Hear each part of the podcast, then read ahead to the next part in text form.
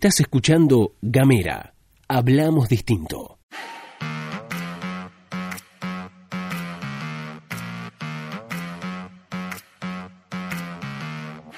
Buenos días, buenas tardes, buenas noches o lo que sea que coincida con el momento en el que le diste play a este mini podcast. Estás escuchando la pastilla de Gamera, este micro informativo que distribuimos de lunes a viernes. Mi nombre es Luz Escarpati y como es habitual me acompaña Gastón Lodos. Muy buenos días, Luz, muy buenos días a todos, a todas, a todos quienes están escuchando. Qué lindo que es reencontrarnos como hacemos cada mañana, rapidito, rapidito. Vamos a mandar unos saludos como hacemos siempre. En este caso a Yolanda, que siempre nos escribe con mucha, mucha buena onda. Y a Freddy, que nos cruzamos la otra vez y también un capo, Freddy así que gran, gran abrazo a ellos y a todos, a todos y a todas que nos escriben. Queremos decirles que pueden hacerlo a través del más 549-2901 50 29 90. También nos pueden encontrar a través de las redes sociales en Twitter, en Facebook y en Instagram. Nos van a encontrar como arroba gamera TDF. Ahí subimos diariamente todos nuestros contenidos y los estrenos de todo lo que es nuestra plataforma podcastera. Estamos también en Spotify, están buscanos como Gamera Podcast. Si querés ahí vas a encontrar todos los contenidos del año pasado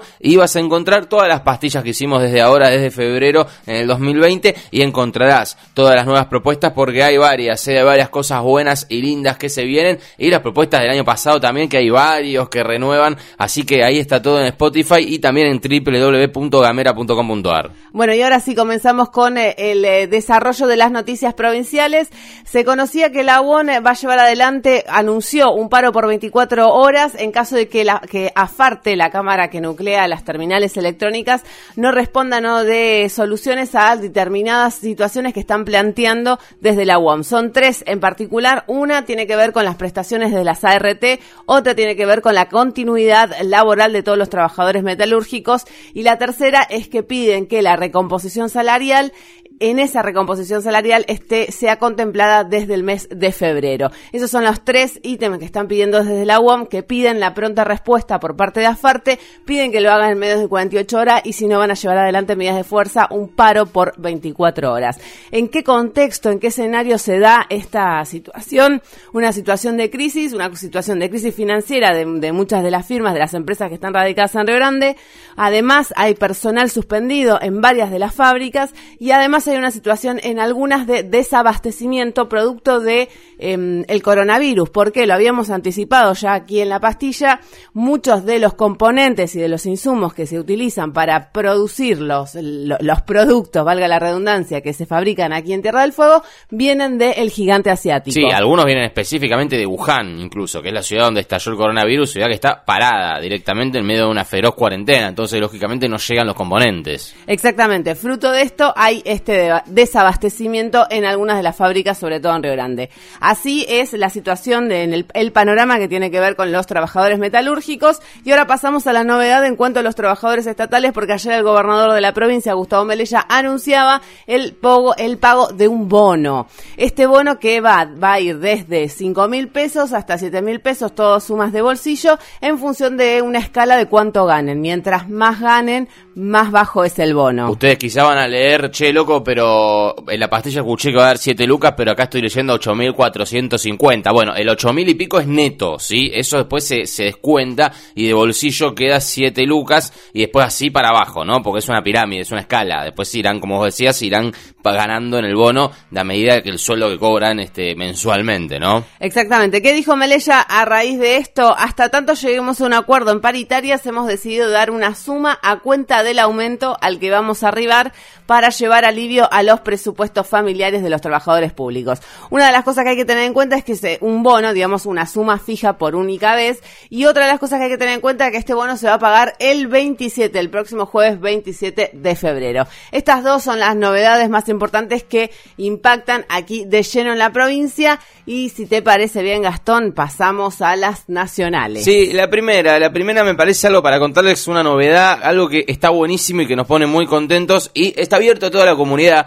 este, entiendo, así que se lo vamos a compartir. Este jueves 27 de febrero, es decir, faltan unos días todavía, jueves 27 de febrero, a las 9 y media de la mañana, en la Casa de la Cultura de Ushuaia. ¿Sabe quién va a venir? ¿Quién va a estar? ¿Quién? El señor Evo Morales. No, me muero. E e efectivamente, Evo Morales va a estar en Ushuaia y um, el jueves 27 del 2 a las 9 y media de la mañana, en la Casa de la Cultura, la Universidad de Tierra del Fuego va a, otro, a otorgarle el doctorado honoris causa, ¿sí? Eso por un lado que fue aprobado el año pasado por el Consejo Superior de la UNI y además por otra parte se le va a entregar la declaración en contra del golpe de Estado, ¿sí? Em, en rechazo del golpe de Estado. La universidad declaró, se declaró en rechazo por el golpe de Estado en Bolivia y le van a entregar esa declaración, además del doctorado honoris causa al querido compañero Evo Morales, que dicho sea de paso, le cuento brevemente para aquellos que dudan, que siguen poniendo en tela de juicio si fue un golpe de Estado o no, hace acá, eh, horas, eh, hace unas horas acaba el Tribunal Superior Electoral de Bolivia de rechazar la candidatura a senador de Evo Morales. ¿Sabe por qué? ¿Por qué? Porque no acredita residencia permanente en Bolivia. Es decir, se fue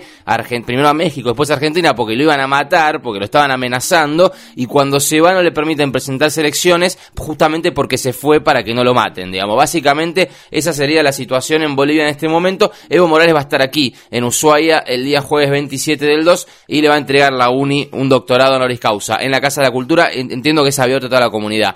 Vamos con otra, quiere, nos vamos a las nacionales. Dale. A ver, se armó Flor de Quilombo, Flor de Quilombo por una entrevista que le hicieron al jefe de gabinete a Santiago Cafiero. Santiago Bombón Cafiero. Así es, porque ¿qué dijo Cafiero? Dijo que en junio el gobierno probablemente aumente las tarifas. Si quiere lo podemos escuchar. Dale, escuchémoslo. Suspender los aumentos que estaban previstos a partir de diciembre hasta junio, digamos. Eso, Sí. eso se suspendió y porque lo que lo que vamos a hacer, lo que se está haciendo es el estudio de un nuevo cuadro tarifario. Pero algún aumento va a haber en junio cuando termine la- la- este periodo. Mira, probablemente sí, pero serán los sectores que, que los pueden soportar. Una de las cosas que hay que saber es, el incremento ya, ya se sabía que iba a ser a partir de junio porque en la propia ley de responsabilidad social y reactivación productiva, una de las cosas que se había fijado era la suspensión del incremento de las tarifas por 180 días. Acabados esos 180 días, lo más probable es que hubiera un incremento salarial, un incremento de la tarifa. Dicho esto, hay que decir que durante cuatro años de macrismo, los incrementos de las tarifas de los servicios fueron feroces, pero feroces estamos hablando de 6.000 por, 6.000%, 5.000%, una locura. Y en ese marco hay que saber quién se llevó ese, ese incremento. Se lo llevaron las energéticas, porque además las energéticas ni siquiera son después las que hacen las obras de infraestructura para llevar esos servicios a más gente, lo hace el propio Estado. Entonces es pura ganancia. Lo que a mí me, me hace un poco de ruido en todo esto tiene que ver con que dicen, bueno, las tarifas se van a incrementar más para los que más pueden pagar. Ok, pero seguimos distribuyendo el pago, el costo de ese incremento de las tarifas entre los trabajadores y la clase media. Bueno, pasamos a otro tema. Si te parece, este, podemos hablar entonces hoy una buena, porque esta, bueno, vamos a ver qué pasa. Esto es importante lo que vos decís, que la guita no la repartamos entre nosotros, entre los pobres, después, y lo que los ricos sigan teniendo ganancias fenomenales. Pero bueno, si querés, vamos a otra política, otro anuncio que se realizó el día de ayer por parte, en este caso, del Ministerio de Salud, y es que habló el, el ministro de la, del área correspondiente, Ginés González García, y lanzó el plan remediar, o sea, relanzó el plan remediar, aquel plan que existió en épocas de Néstor Kirchner, que, a ver, ¿cuál es la diferencia entre el plan remediar y el plan que hablábamos la otra vez de los medicamentos gratis? El plan remediar es, son medicamentos, el, el- de la otra vez era para los jubilados, el de ahora es medicamentos gratis para todos, ¿sí? Para todos. Van a, van a repartir una serie de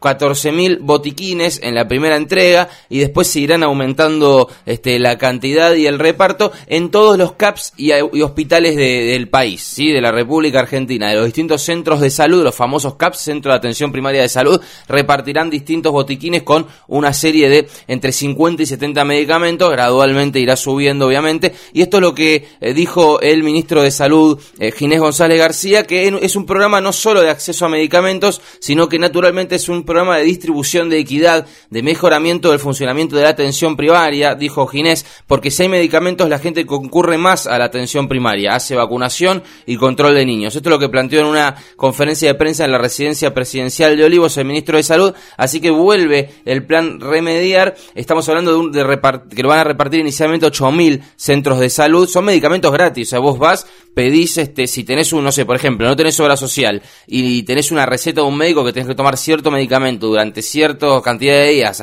dentro de cierta cantidad de horas, vas a ese lugar y te lo suministran gratis, te dan esa dosis gratis. Bueno, eso es lo que se llama salario indirecto, porque una persona que necesita medicamento, por ahí se gasta 3, 4, 5 lucas por mes en medicamentos, con los descuentos de la obra social o de la prepaga incluso, pero sobre todo de la obra social, porque alguien que tiene prepaga uno intuye que no necesitaría mucho esto, pero igualmente te gastas 5 lucas. Lucas. Bueno, esto vendría a dejarte esas 5 lucas en el bolsillo, digamos. Sí, además de lo que estás diciendo de un eh, incremento salarial indirecto, una de las cosas que me parece interesante también es el, eh, garantizar el acceso a la salud independientemente del poder adquisitivo. Tal cual. Bueno, eso fue el anuncio del ministro de Salud, Ginés González García. Em, vamos con otra así breve. Esto ya es una recomendación cultural, ya para ir cerrando. Arranca un ciclo de recitales al aire libre acá en la ciudad de Ushuaia, donde estamos, donde está el, el búnker secreto y central de Gamera. ¿Qué significa esto? Que allí en el, enfrente, viste, el edificio de la Secretaría de la Mujer, se van a hacer todos recitales de los viernes y sábados de febrero y marzo. Son gratis, arrancan a las 6 de la tarde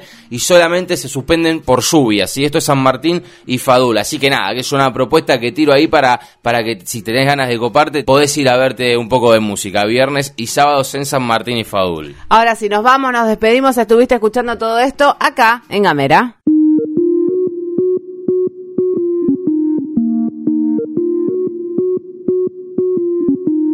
Seguí nuestros contenidos en gamera.com.ar.